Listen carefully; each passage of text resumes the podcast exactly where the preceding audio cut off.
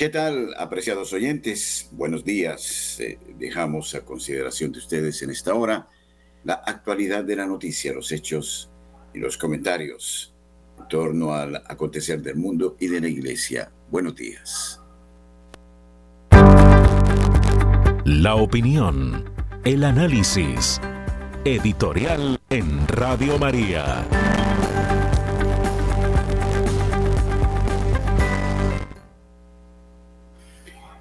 En la novela de Los novios de Manzoni,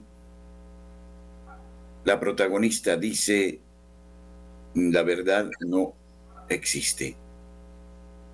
Pero concluye con las mismas palabras de San Agustín. Si es cierto que la verdad no existe, hay una verdad, que la verdad no existe. Y entonces vamos a hablar de la verdad. Se supondría que la verdad nos lleva a la objetividad, a lo que es, a diferenciar el sofisma, el engaño, la mentira, la subjetividad, por aquello que se impone como cierto y que por eso mismo es universal y diría eterno. Pero en estas épocas se pretende decir que la verdad obedece a la historia y que la historia no obedece a la verdad. Finalmente, no hay un piso ontológico que la sostenga en el que se pueda apoyar la verdad.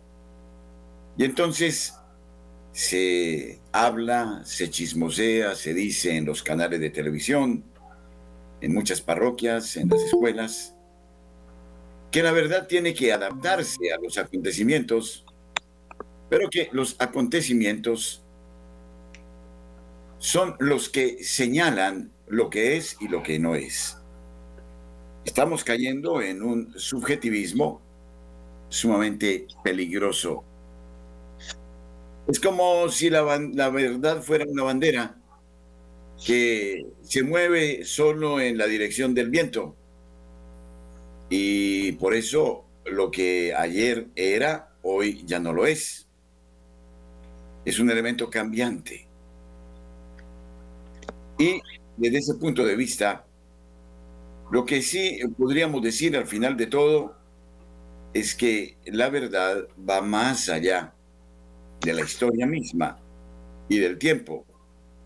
Es la que da un sentido, un significado, una clave para vivir y la que da un significado a las cosas, para verlas como son. Incluso eh, algunos filósofos dicen que la verdad no se desprende de la naturaleza misma, sino del que la concibe en su mente. De manera que no solo es el objeto en sí el que nos muestra la verdad, sino lo que nosotros imaginamos en torno a ese objeto. Y por eso la verdad sería cambiante según los estados de ánimo, según la psicología, etc. Giovanni Guareschi nos dejó una obra eh, muy simpática, que es de Emilia Romagna en Italia, Don Camilo y Pepón, una obra que leíamos en los seminarios y que hemos leído desde la infancia, un país comunista donde el alcalde se define materialista y donde eh, don Camilo es tradicional y observante de los modos pastorales, parroquiales. Y por eso don Camilo se enfrenta permanentemente a Pepón. Y Pepón tiene una banda, y a otros amigotes que permanentemente frecuentan la casa del pueblo. Pero un día Pepón y el Largo miran a la guardilla de la casa del Largo y arriba encuentran, en la época de Navidad, una luz intermitente y quedan presos de la curiosidad hasta que no se resisten a ir allá. ¿De dónde viene esa luz en lo alto?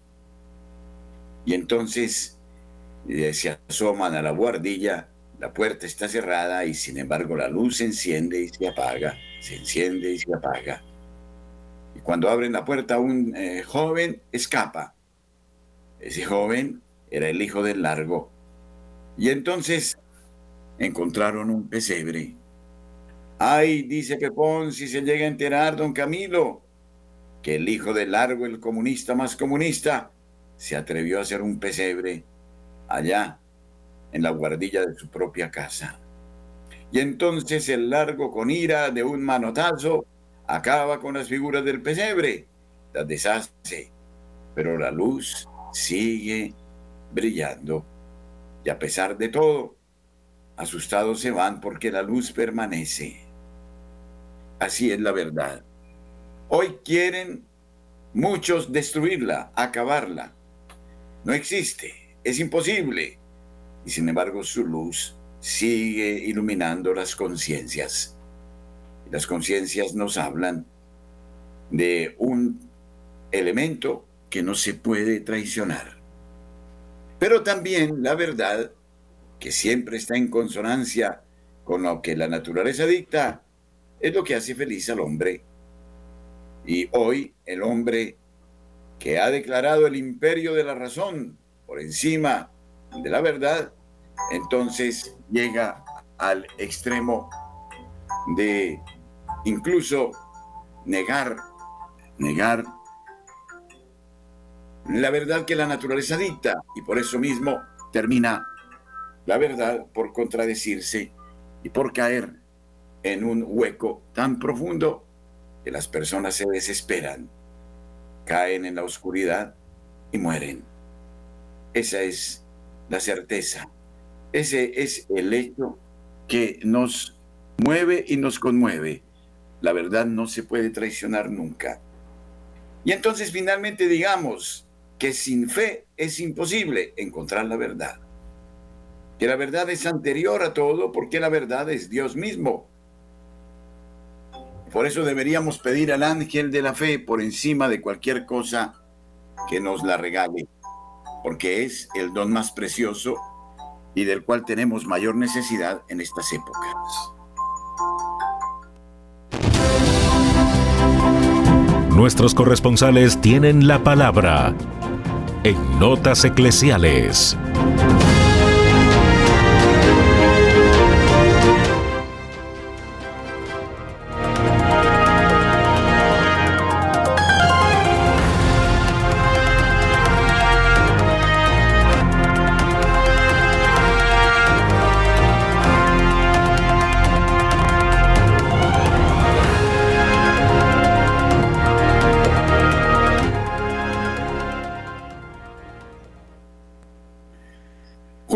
Con nosotros en Barranquilla. Buenos días. Buenos días, Padre Germán, a usted su mesa de trabajo y por supuesto a toda la amable audiencia de Radio María en Colombia y el exterior. Y esto es lo que hoy hace noticia en Barranquilla y por supuesto en la costa norte colombiana. Fiscalía acusa penalmente a Nicolás Petro Burgos, hijo del actual presidente de la República, Gustavo Petro, y lo llama a responder en juicio por varios delitos, entre ellos enriquecimiento ilícito y lavado de activos. Este juicio al hijo del presidente pues deja comentarios a favor y en contra. Pues es que se trata nada más ni nada menos que el hijo del presidente de la República. Tienen que haber voces que rechacen y tienen que haber voces que si no aplauden, al menos aceptan este llamado a juicio. Esperemos que la justicia diga la verdad se imponga la verdad y no la mentira, que haya justicia. Es lo que nosotros los cristianos pedimos siempre, trátese del hijo del presidente o trátese del hijo del vendedor de frutas del mercado. que haya justicia. Dios es la justicia. Y esa justicia debe reinar en nuestro país. Por otro lado, gremios rechazan el alza que está anunciada nuevamente para la energía aquí en la costa norte colombiana. Mientras funcionarios del gobierno niegan esta alza, gremios insisten que es una realidad, que nuevamente la energía no la van a subir un 30%, más de lo que estamos pagando. Y esto a esa que gremios, instituciones, grupos, comercio, todo el mundo se organice para mirar en qué forma nos vamos a quitar este peso de encima que ya no nos deja respirar en la costa. Y sigamos con estas noticias. Una mujer de profesión abogada fue capturada en Fonseca, Cesar, por extorsión. Estaba extorsionando a unas personas, amenazándolas si no le entregaban determinada cantidad de dinero. Esta famosa abogada allí en el pueblo fue detenida y conducida a la policía y en este momento está en manos de un fiscal que va a investigar el caso. Y finalmente, complejo de vivienda popular anunciado muy cerca a la ventana al mundo. La ventana al mundo es un monumento que está aquí en el malecón, muy visitado por propios y extraños. Es una zona muy bonita turísticamente, pero ahora han anunciado un programa de vivienda popular allí y la gente del sector se está quejando y está protestando y está rechazando este complejo porque dicen que esto le va a quitar todo el encanto y la gracia que tiene esta obra magnífica que hay allí. Esperemos en qué para todo esto. Bueno, en este fin de semana, Padre Germán, desde la ciudad de Barranquilla y para Radio María, Julio Giraldo. Muchas gracias, Julio. Muy amable. Felicidades en la ciudad de Barranquilla. Nairo Salinas Gamboa, desde Bucaramanga. Muy buenos días. Muy buenos días, padre Germán Acosta. Muy buenos días para todos los oyentes de Radio María. Iniciamos contándoles una buena noticia en tema de educación. En la Universidad Abierta y a Distancia, la UNAD Bucaramanga, se podrá estudiar sin costo por programas de gratuidad de educación superior. La rectora regional mm, eh, del Oriente de la Universidad Abierta y a Distancia UNAD, Laura Cristina Gómez, confirmó que esta institución educativa será la operadora del Programa Nacional para promover la gratuidad en la educación superior en universidades públicas. Según explicó Gómez, no hay límite de edad y en el caso de la UNAD, la educación será virtual por el modelo a distancia. Son 21 tecnologías y 31 programas profesionales que están a disposición de los habitantes de Santander y norte de Santander sin límite de edad con el fin de que aquellas personas que quieran construir una vida profesional puedan hacer. Los documentos para inscribirse y beneficiarse de uno de, uno de estos cupos son copia del documento de identidad, copia del resultado del examen del IFEX, copia del diploma y acta de bachiller. Lo que se requiere es que no haya no hayan iniciado ni hayan culminado ninguna carrera profesional en ningún momento, ni en programas del SENA, y la posibilidad de un equipo de cómputo e Internet. Si no lo tienen, pues en cada uno de los centros que tiene la UNAD en el país, que son 66 centros físicos, tienen la posibilidad de desarrollarse, indicó la rectora. Aclaró que en el caso de los programas de Derecho y Psicología en la UNAD no están incluidos en la gratuidad de la educación porque requieren de pruebas de selección para el ingreso. Y cambiando de tema, mm, eh, líderes de taxistas exigen a los alcaldes de Bucaramanga y el área metropolitana que definan pronto la tarifa mínima que regirá para la mancha amarilla, como se le llama a este servicio público de transporte, toda vez que los señores alcaldes salientes, a ellos no les alcanzó el tiempo y quedó sin firmar la resolución que define la tarifa mínima para estos taxistas. Todos los primeros de enero comienza a regir la nueva tarifa y ya estamos a 11, a 12 de enero y no se ha solucionado nada, indicó Carmelo Guerrero, uno de los líderes de taxistas en Bucaramanga. Cada taxista pierde aproximadamente 25 mil pesos diarios. Ahora, eso se multiplica por 10 días, son cerca de 250 mil pesos que se ha dejado de recibir en estos primeros días de enero por la irresponsabilidad de las autoridades, agregó. Es por ello que piden a las autoridades locales que definan de inmediato la tarifa mínima para este 2024. Los taxistas, los, líderes taxistas informaron que esperarán hasta el próximo lunes 15 de enero para definir si entran en paro o no por la demora en la definición de la tarifa.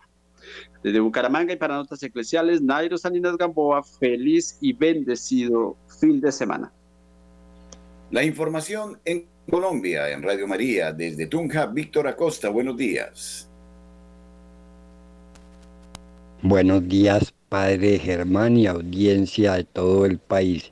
Intensos calores se registran en el centro del departamento sobre las horas de mediodía que en Tunja ha pasado de los 20 grados, pero en las noches y madrugada en 3 grados, que ya se han registrado incendios que han controlado los organismos de defensa civil, bomberos, ejército, policía ambiental y scout de apoyo con vecinos y comunidad.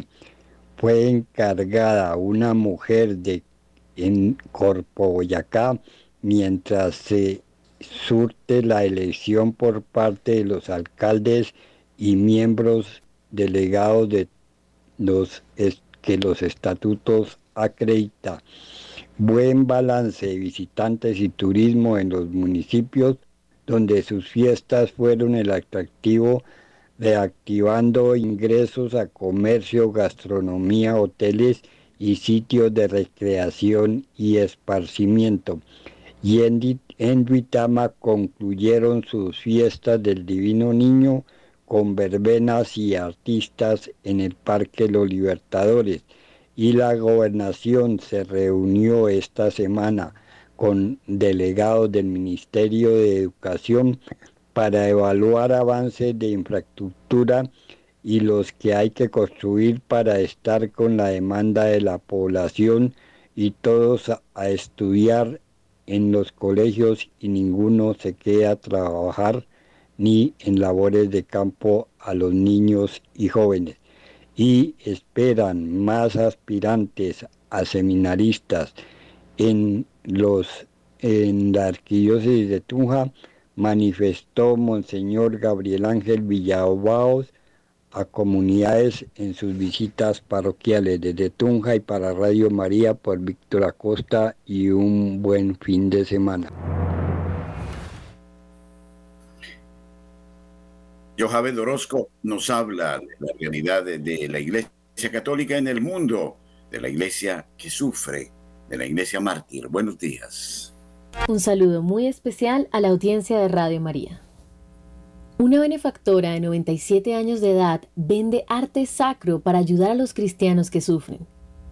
María Antonia Cabral utiliza únicamente material reciclado para confeccionar las imágenes devocionales de tradición portuguesa que sus clientes compran para regalos, y todos los beneficios los destina a ayudar a los cristianos a través de la Fundación Pontificia ACN. A sus 97 años, lo lógico sería que María Antonia Cabral pasara su tiempo descansando y disfrutando de la compañía de sus seis hijos, 14 nietos y 15 bisnietos. Sin embargo, inspirada por la labor de ACN, María vende imágenes de santos de tradición portuguesa, confeccionadas por ella misma. Y todo el dinero que obtiene por esta labor lo da a ACN, con el fin de ayudar a los cristianos necesitados en el mundo entero. ACN entró en mi vida hace varios años. Es una organización benéfica en la que confío porque sé que es católica y que invierte bien el dinero que recibe. Hay tantas situaciones desesperadas en el mundo, por lo que deseo ayudar como sea. Nos confía María. María es, en Portugal, una de las diez primeras mujeres licenciadas en arquitectura, pero su amor por el arte empezó antes. Cuando era adolescente acudí al mercado de Nazaret con mi madre, donde los vendedores de pescado tenían en sus puestos imágenes tradicionales de santos en cajas enmarcadas. Eran muy sencillas, pero a mí me encantaban y más tarde aprendí a hacerlas yo misma. Cuenta AACN.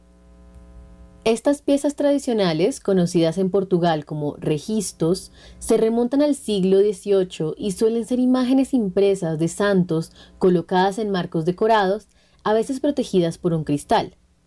Son una parte esencial de la piedad tradicional portuguesa. Las obras de María tienen una gran demanda entre clientes que buscan regalos originales para bautizos, primeras comuniones, cumpleaños o bodas. Aunque los registros puedan tener muchos ornamentos, a menudo están hechos de materiales sencillos. Por ejemplo, María solo utiliza lo que encuentra como desechos o lo que de otro modo se tiraría. El taller de imprenta de su marido solía ser una gran fuente de cajas y vidrios de colores. Y las cajas de Ikea son geniales. Están hechas de cartón perfectamente liso, explica. Además, utiliza las telas de ropa, cortinas o cojines viejos. Nunca compra nada y todo el dinero que obtiene por la venta de su arte sacro va a parar a ACN. Actualmente está preparando una exposición en el Ayuntamiento de Benfica, en Lisboa. Leo todo lo que me envía ACN y ese material me motiva a hacer todo lo que pueda. Tengo ahora tantos registros que he decidido montar una exposición y todo el dinero que recaude lo destinaré íntegramente a ACN, comenta.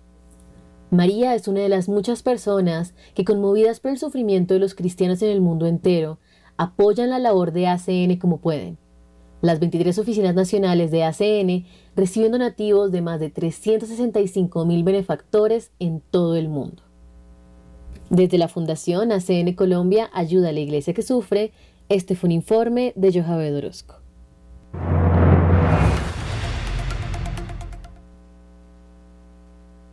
Gracias, Johabet.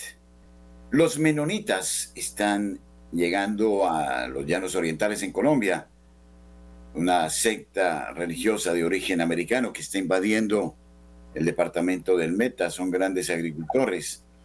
Aterrizaron hace siete años en Colombia para comprar tierras y cultivar soya y han montado restaurantes y hospedajes en el Meta. Las persecuciones en Europa le cerraron todas las puertas a los menonitas quienes terminaron asentados a comienzos del siglo XX en este continente. La onda expansiva arrancó en el sur hasta llegar a Colombia. Lo que permitió sobrevivir a sus enemigos fue la agricultura. A donde fueron llegando con extraordinaria disciplina, se fueron acomodando a los ambientes donde vivían. En Colombia arribaron a los llanos orientales. Los cultivos en donde tradicionalmente se han destacado son el maíz y la soya, un producto que ya dominan en el mercado por su calidad como agricultores, capaces de producir 7 toneladas al año. Colombia tradicionalmente importa la soya desde Argentina, pero este podría ser un buen momento para cambiar la dinámica. Desde hace unos años se ha venido denunciando una marcada actividad de deforestación en el Meta, producto de la actividad agrícola de ellos, quienes empezaron a comprar tierra en el país desde el 2017. Los acuerdos de paz con las FARC eh, los alentaron.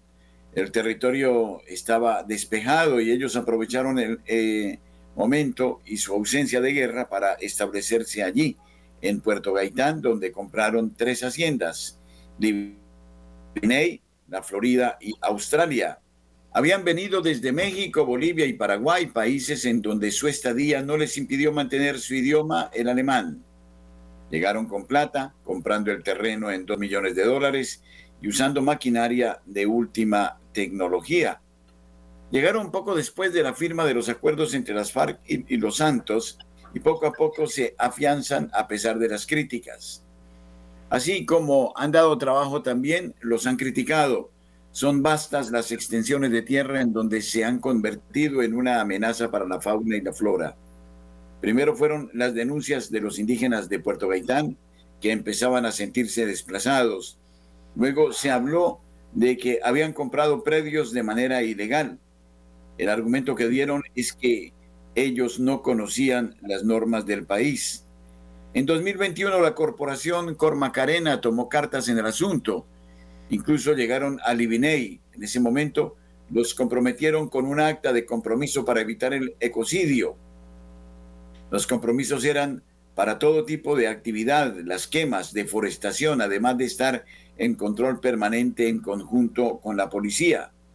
Las hectáreas afectadas podrían ser más de 400, casi todas bosques de galería llenos de árboles como alcornocos, que son más bien pequeños.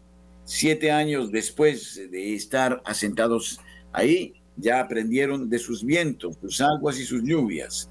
La comunidad tiene un líder, se llama Nicolás Wall, y ya a la soya en unos cuantos años le han sacado siete toneladas por hectárea. Empezaron con arroz, pero pudieron dar el volantazo a tiempo y además las quejas sobre el uso que hacían del suelo han mermado, además lo difícil que era sacarles frutos a estas tierras. Eran suelos ácidos y solo la tecnología que trajeron les eh, permitió estar con holgura en este lugar. El 23 de abril de 1529 fue promulgada en todos los territorios del Sacro Imperio Romano una ley que aprobaba el exterminio de los anabaptistas, quienes, impulsados por Ulrico Zwinglio, se rebelaron ante una iglesia de Estado capaz de cobrar en metálico por el perdón de los pecados. A pesar de la carta blanca que tenía el imperio para aplastarlos, los anabaptistas eh, de Münster, hoy en día eh, una ciudad alemana, se levantaron según sus creencias y fueron masacrados sin piedad. La cifra, afirman, supera los 200 muertos. Horrorizado, el sacerdote católico de Frincia, hoy Países Bajos, menos Simón, se aferró a la creencia de que solo en la Biblia estaba la verdad. Guió a los anabaptistas sobrevivientes primero a Europa Oriental y luego en su empeño de cruzar el Atlántico y asentarse en 1683 en Pensilvania, territorio de los que serían llamados un siglo después los Estados Unidos de América. Los menonitas han intentado vivir como lo hacían en los siglos, inmunes a las tentaciones de la modernidad, pero en Colombia se están abriendo. Desde entonces no solo se han caracterizado por vivir en paz, sino por llevar los mismos atuendos que lucían los anabaptistas a finales del siglo XVII. Se estima que hoy hay unos 2.100.000 de estos descendientes desperdigados por el mundo. Están distribuidos de la siguiente manera: 735.000 en África, 672.000 en América del Norte, 420 mil en Asia y Pacífico, 270 mil en Hispanoamérica y el Caribe, 63 mil en Europa. En Colombia hasta el 2018 no se conocía su presencia. Como los Amish, los menonitas se enorgullecen de no haber cedido ante las tentaciones de la modernidad. Las mujeres visten como si estuvieran en el siglo XIX y evitan el contacto con aparatos tecnológicos. Eso sí, todo lo referente a autos, camiones y tecnología para el agro es de punta. Incluso Wall, el jefe máximo, se ha abierto de manera inusitada en el país. Gastaron miles de dólares en una red eléctrica que ya abarca 50 kilómetros. Ante las críticas por sus prácticas medioambientales, decidió montar un hotel y además piensan montar varios restaurantes porque según el diario La República, este lugar llega al año 10.000 tractomulas así que están seguros de que serán un éxito. Ellos son los encargados de mantener las vías internas en perfecto estado. Las casas las hicieron con el mismo estilo que han tenido desde hace muchos años, pero lo hicieron con mano de obra local. Son democráticos, hacen constantemente asambleas para reafirmar el apoyo de la comunidad a sus líderes. Los resquemores de los lugareños poco a poco van quedando atrás gracias a que los menonitas entendieron que el mundo cambia y si ellos quieren llegar a un lugar, lo primero que deben hacer es aportar. La soya, por ahora, y el maíz eh, son el camino.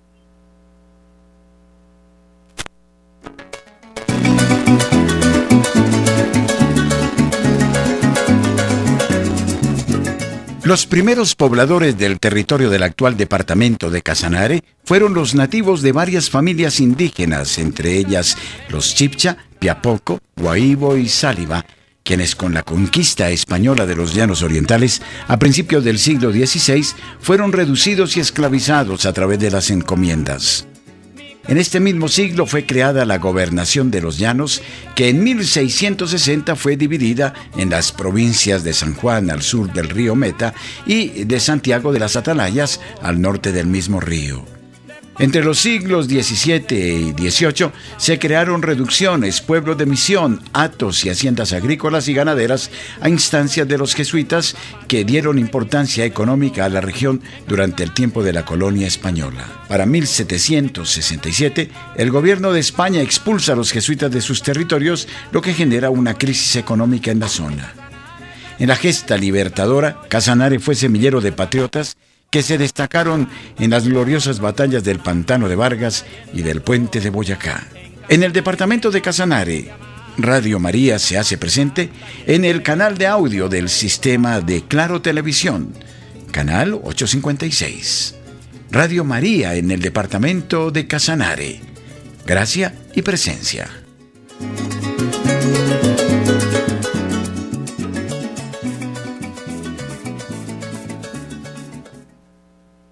El libro de oro, fuente de bendición y gracia, motivo para que los hijos de la Madre de Dios se unan en torno a este proyecto y lo lleven adelante. Oramos unos por otros. Que el libro de oro sea la meta que persigamos y alcancemos durante el presente año. José Luis Hernández, saludos desde la ciudad de Medellín. Saludos amigos, ¿qué tal? Buenos días. Aquí llegamos desde la ciudad de Medellín con toda la información noticiosa. Las noticias pasan por Radio María Medellín. Atención. Personería suspende al director financiero y a la tesorera del Hospital General de Medellín por presuntas irregularidades en créditos a empleados. Atención que la Personería de Medellín ordenó suspender este jueves al director financiero y a la tesorera del Hospital General de Medellín luego de que saliera a flote denuncias por presuntas irregularidades en el manejo de recursos asociados a créditos de empleados.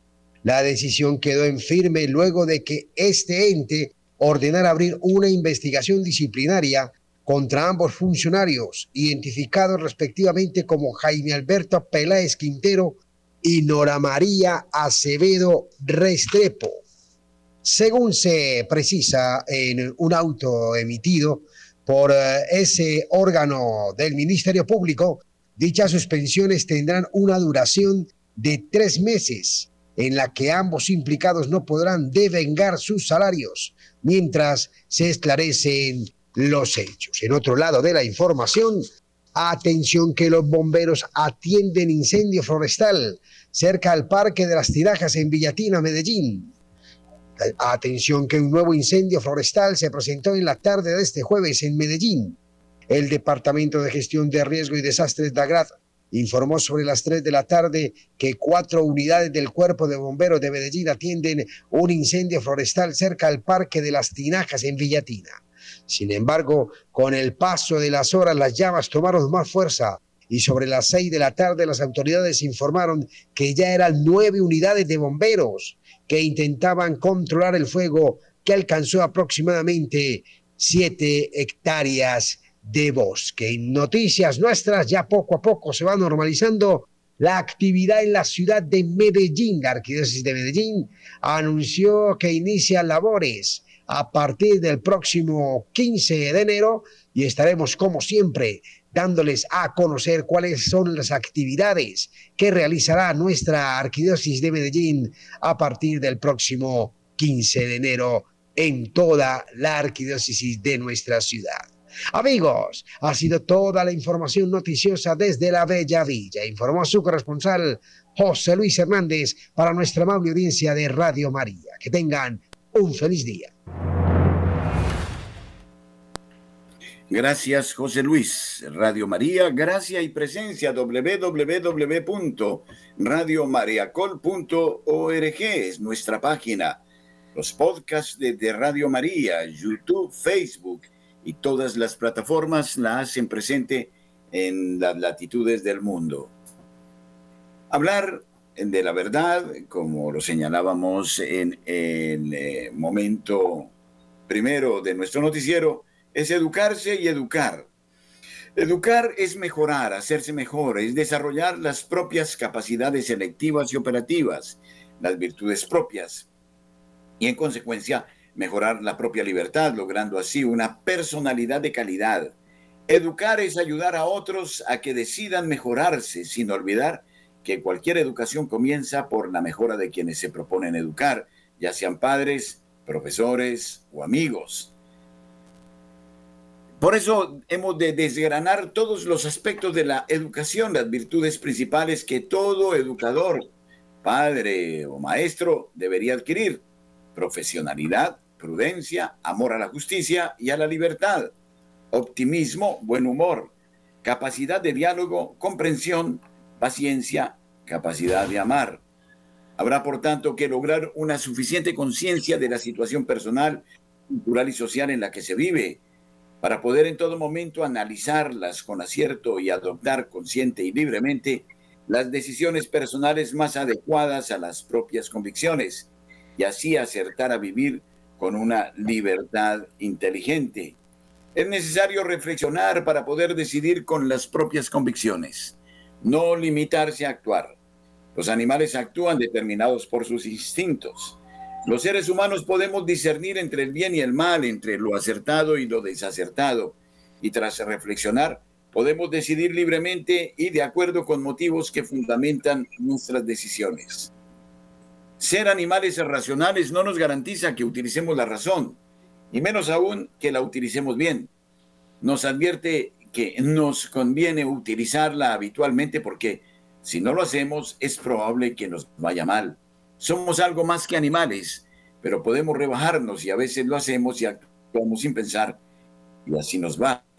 De hecho, ocurre con frecuencia que los quehaceres cotidianos pueden ocultarnos los asuntos más importantes. Pensamos más sobre los objetivos inmediatos del día a día que sobre los importantes de la vida considerada como un todo. Conviene vencer la pereza y reflexionar tanto sobre los quehaceres urgentes como sobre los importantes sobre el hoy, el ahora y sobre el sentido que doy a la propia vida. Cuesta más pararse a pensar que dedicarse a actuar porque pensar cansa y compromete, pero es necesario pararse a reflexionar de vez en cuando, porque actuar sin pensar es como disparar sin apuntar. Muy arriesgado, porque sin pensar es fácil equivocarse de objetivo o de rumbo y solo disponemos de una vida que pasa y se agota muy rápido pensar que hay que pararse a pensar ya es un gran acierto.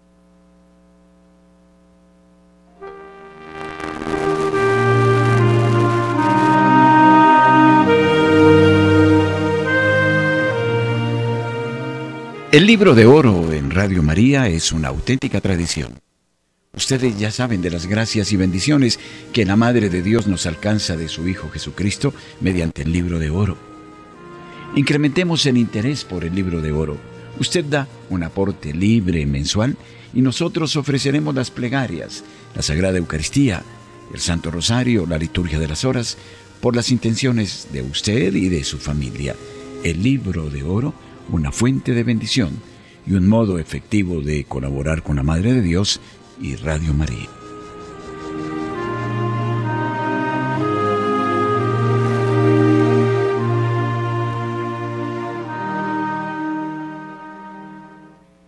En la costa caribe, Radio María es bendición de lo alto, 1580 kilociclos en amplitud modulada en eh, la ciudad de Barranquilla, 1090 kilociclos en amplitud modulada en la heroica Cartagena. El Papa Francisco recibió a los representantes del Dialog, una iniciativa nacida en 2014 entre socialistas y cristianos para una ética social común y una ecología integral de corte marxista según Vatican News, se trata de un proyecto de diálogo entre socialistas, marxistas, comunistas y cristianos, destinado a formular una ética social común que pueda proponerse como una nueva narrativa para Europa en busca de identidad, con una ecología integral entre los eh, principios que proclama la Iglesia en la doctrina de, eh, de lo social, la crítica marxista en su centro. La iniciativa nació en el 2014 tras un encuentro entre el propio Papa y Alexis Tsipras, entonces presidente del partido ultraizquierdista Siriza y luego primer ministro griego desde el 2015, Walter Bayer, presidente del Partido de la Izquierda Europea, y Franz Kronreif del Movimiento de los Focolares, ambos presentes en esta audiencia. En su discurso a este grupo marxista comunista, Francisco alabó que los representantes de Dialog estén comprometidos desde hace muchos años con la promoción del bien común a través del diálogo entre socialistas, marxistas y cristianos lo ha definido como un gran programa. Hoy en un mundo dividido por las guerras y la polarización corremos el riesgo de perder la capacidad de soñar. Pero los argentinos decimos, no te arrugues, expresión que significa no te contengas. Y esta es la invitación que también os hago a vosotros, no os detengáis, no os rindáis, no dejéis de soñar con un mundo mejor, les dijo el pontífice. El Papa les comunicó que es en la imaginación donde la inteligencia la intuición, la experiencia y la memoria histórica se encuentran para crear aventuras y para arriesgarse. En este sentido, quisiera recomendar tres actitudes que creo válidas para vuestro compromiso. La, la valentía de romper moldes, la atención a los débiles y la promoción de la legalidad, dijo el obispo de Roma. El Papa les animó a tener el coraje de romper moldes para abrirse en el diálogo a nuevos caminos. En una época marcada en varios niveles por conflictos y divisiones, no perdamos de vista lo que aún se puede hacer para revertir la tendencia. Frente a los enfoques rígidos que separan, cultivamos el debate y la escucha con el corazón abierto, sin excluir a nadie a nivel político, social y religioso, para que la contribución de todos pueda, en sus particularidades concretas, ser acogida positivamente en el proceso de cambio para el que está nuestro futuro. En segundo lugar, les animó a prestar atención a los débiles. En este apartado, el Papa habla de que la medida de una civilización se puede ver en cómo se trata a los más vulnerables. No olvidemos que las grandes dictaduras, pensemos en el nazismo, descartaron a los vulnerables, los mataron, los descartaron. Los pobres, los desempleados, los sin techo, los inmigrantes, los explotados y todos aquellos que la cultura del descarte transforma en desperdicio, curiosamente, ni una palabra de condena a la terrible dictadura comunista de Stalin. En tercer lugar, les pidió fomentar la legalidad, lo que ha dicho hasta ahora implica un compromiso de combatir el flagelo de la corrupción, el abuso de poder y la ilegalidad. De hecho, solo a través de la honestidad se pueden establecer relaciones sanas y podemos cooperar con confianza y eficacia en la construcción de un futuro mejor. El Papa concluyó su discurso a este grupo de marxistas y comunistas sin decir una palabra de condena contra esta ideología perversa que tanto daño ha hecho ah, en las últimas décadas de la historia. Y mucho menos no se refirió a la situación que se vive en Nicaragua, donde precisamente un gobierno de corte comunista oprime a la propia iglesia. Bueno, es caminar en el borde de la navaja, 8.45 minutos en la mañana. www.radiomariacol.org En la internet somos una propuesta.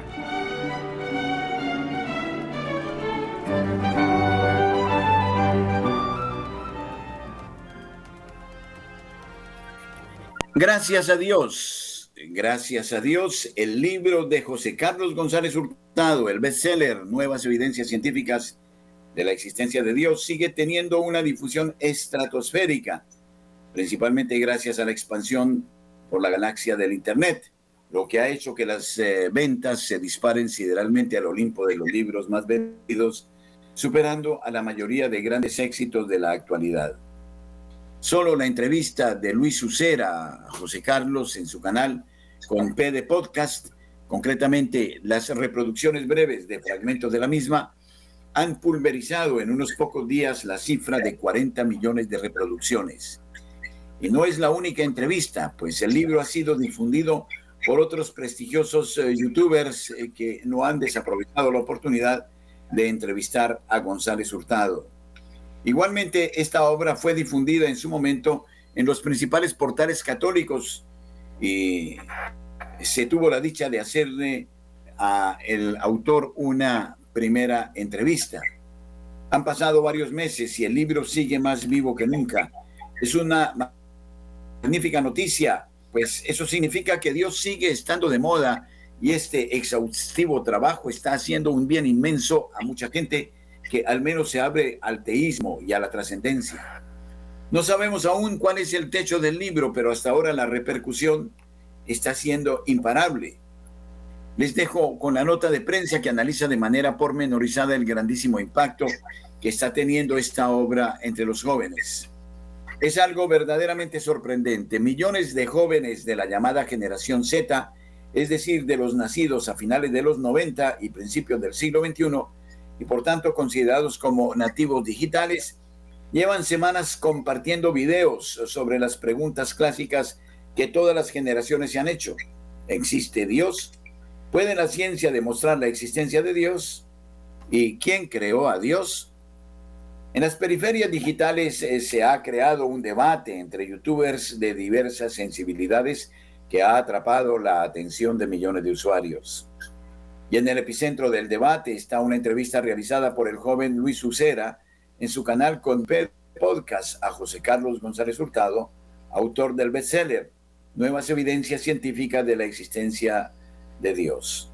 Las piezas de un minuto entresacadas de la citada entrevista de una hora y que se han publicado en TikTok, YouTube e Instagram principalmente superan en apenas unos días los 40 millones de seguidores. Y ustedes pueden buscar esas piezas que son de gran interés. Este interés de los jóvenes internautas sobre Dios y la ciencia se ha traducido en que la difusión del libro Nuevas Evidencias de la Existencia de Dios de José Carlos González Hurtado se haya disparado en ventas, colocándose el pasado 7 de enero como el octavo libro más vendido en Amazon superando a la mayoría de los bestsellers de moda, tanto novelas románticas como libros de autoayuda. González Hurtado no se extraña de saber de los más jóvenes, aunque vivimos en una sociedad permanentemente distraída y llena de entretenimientos que nos dificultan para pensar en las grandes cuestiones, todos queremos saber si existe Dios, ya que de su existencia o no depende también la forma en la que vivimos nuestra vida. En este sentido, el autor de Nuevas Evidencias de la Existencia de Dios señala como un gran avance que se dé, por cierto, a la teoría del Big Bang, que consiste en que el universo tuvo un principio y todo lo existente en el universo observable es el residuo de una gigantesca explosión que ocurrió, ocurrió hace 13 millones o 13.770 millones de años. Asimismo, señala González Hurtado que solo existen dos posibilidades y necesariamente una de las alternativas es cierta y la otra no lo es. O bien Dios creador existe o bien no existe. No es posible que tener una tercera vía, que Dios existiese pero poquito, o tener un Dios a ratos. Es un hecho imposible. Y entonces, ustedes son invitados a indagar estos apartes interesantes de una obra, de un libro, de un bestseller que hoy hace furor en el mundo digital y también en las librerías, nuevas evidencias de la existencia de Dios de José Carlos González Hurtado.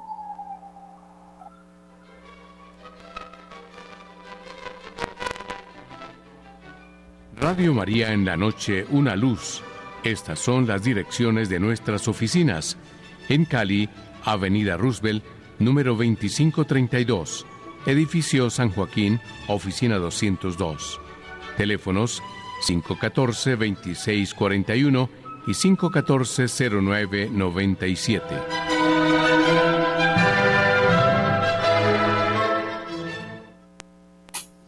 Hungría y Polonia contra el superestado. La apelación ha sido rechazada y Polonia toma un giro hacia la izquierda, el pueblo que no aprende.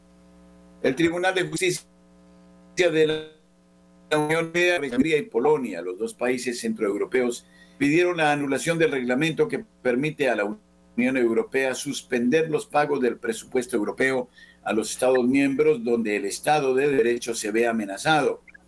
Es un paso más hacia el superestado europeo. El Tribunal de Justicia de la Unión Europea ha rechazado la apelación de Hungría y Polonia. Los dos países centroeuropeos pidieron la anulación del reglamento que permite a la UE suspender los pagos del presupuesto europeo a los Estados miembros donde el Estado de Derecho, según el Parlamento y el Consejo de la UE, el Estado de Derecho se ve amenazado por los gobiernos de Varsovia y Budapest. Pero las reformas internas que han disparado esta alarma atañen a materias que hasta ahora se han considerado de trascendencia exclusivamente nacional. Por tanto, significa que con la decisión del Tribunal de Justicia de la UE estamos en el umbral de un superestado europeo Polonia calificó el veredicto como un ataque a nuestra soberanía. La ministra húngara de Justicia, Judith Varga, lo ha tildado de abuso de poder en Bruselas. El gobierno conservador de Varsovia ha estado en la mira en los últimos años por su reforma del poder judicial. Hungría, por su parte, por su ley contra la pedofilia, que las asociaciones LGBT consideran discriminatoria porque regula la educación sexual, especialmente en temas de género. Por estas razones, los dos países temen, con razón, que se les bloquee el acceso al Recovery Fund, fondo de recuperación necesario para la reconstrucción post-COVID. Y no solo al Recovery, sino que a partir de ahora todos los fondos europeos estarán sujetos a esta cláusula.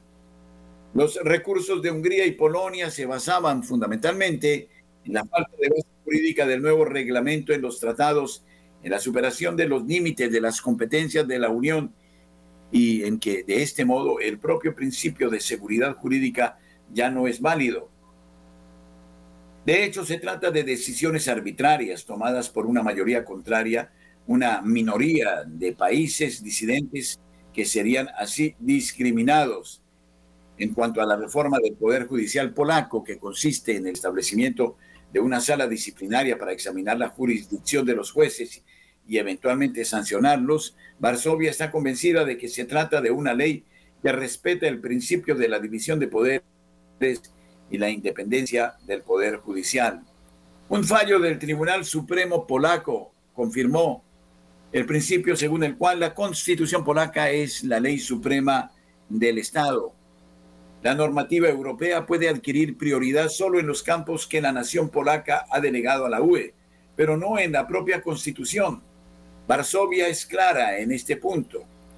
El pluralismo constitucional declaró el primer ministro Morawiecki ante el Parlamento Europeo en octubre pasado, significa que debe quedar un espacio para el diálogo entre nosotros, entre nuestros países y nuestros sistemas legales. Este diálogo también se da a través de las sentencias de los tribunales. En las sentencias del Tribunal Supremo Polaco, la interpretación de los tratados dada por el Tribunal de Justicia de la UE no se acepta como norma. En los tratados de la UE hemos eh, delegado muchas competencias, pero no todas, a la Unión Europea. No hay duda que el derecho de la UE tiene supremacía sobre el derecho nacional en aquellas áreas de competencia que han sido delegadas por los Estados miembros de la UE. Pero si una institución de la UE va más allá de sus poderes, un Estado miembro debe tener las herramientas para reaccionar, reiteró Morawiecki en octubre pasado. Por lo que respecta a Hungría, el Parlamento y el Consejo de la UE impugnan la nueva norma antipedofilia haciendo hincapié únicamente en la parte de la ley, de hecho, una enmienda introducida posteriormente, que también regula la educación sexual en las escuelas. Como explicamos en estas columnas, los materiales escolares, desde el jardín de infantes hasta el bachillerato, no deben contener nada que tenga como objetivo cambiar el género o promover la homosexualidad. Además eh, de los maestros de escuela, solo pueden impartir clases de educación sexual las personas u organizaciones incluidas en un registro oficial y permanente eh, actualizado, nos guste o no. Esto nunca ha sido un asunto sobre el que la UE pueda imponer un juicio sobre la legalización y sobre la legislación nacional.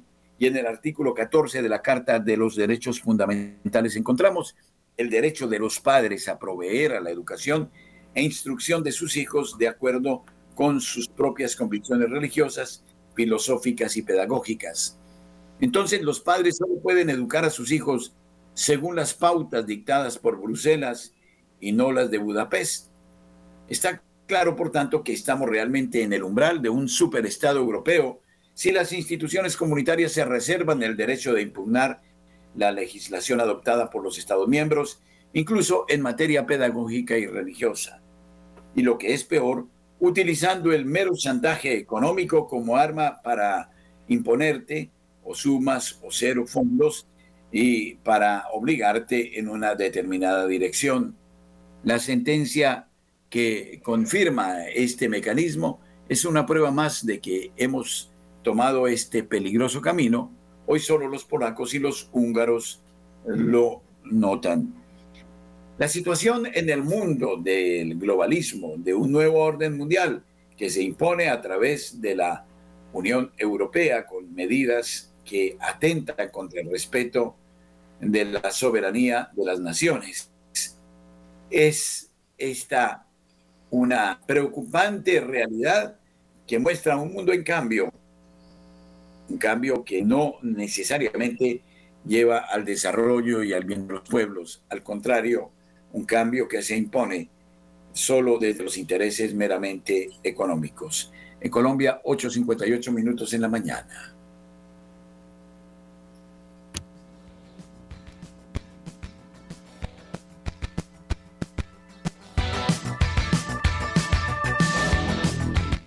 Amable oyente en Internet, Radio María de Colombia es www.radiomariacol.org.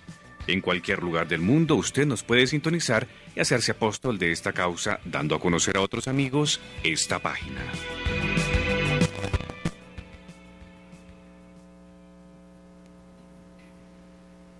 A ustedes, muchísimas gracias por acompañarnos. Magola Quintero, Camilo Ricaurte el padre Germán Acosta y todos nuestros corresponsales agradecen su gentil audiencia. Que tengan un santo y sereno día y que el ángel nos anime en la virtud de la esperanza y en la constancia en nuestros buenos propósitos, que se haga en ellos perfectamente la voluntad de Dios. Hasta siempre.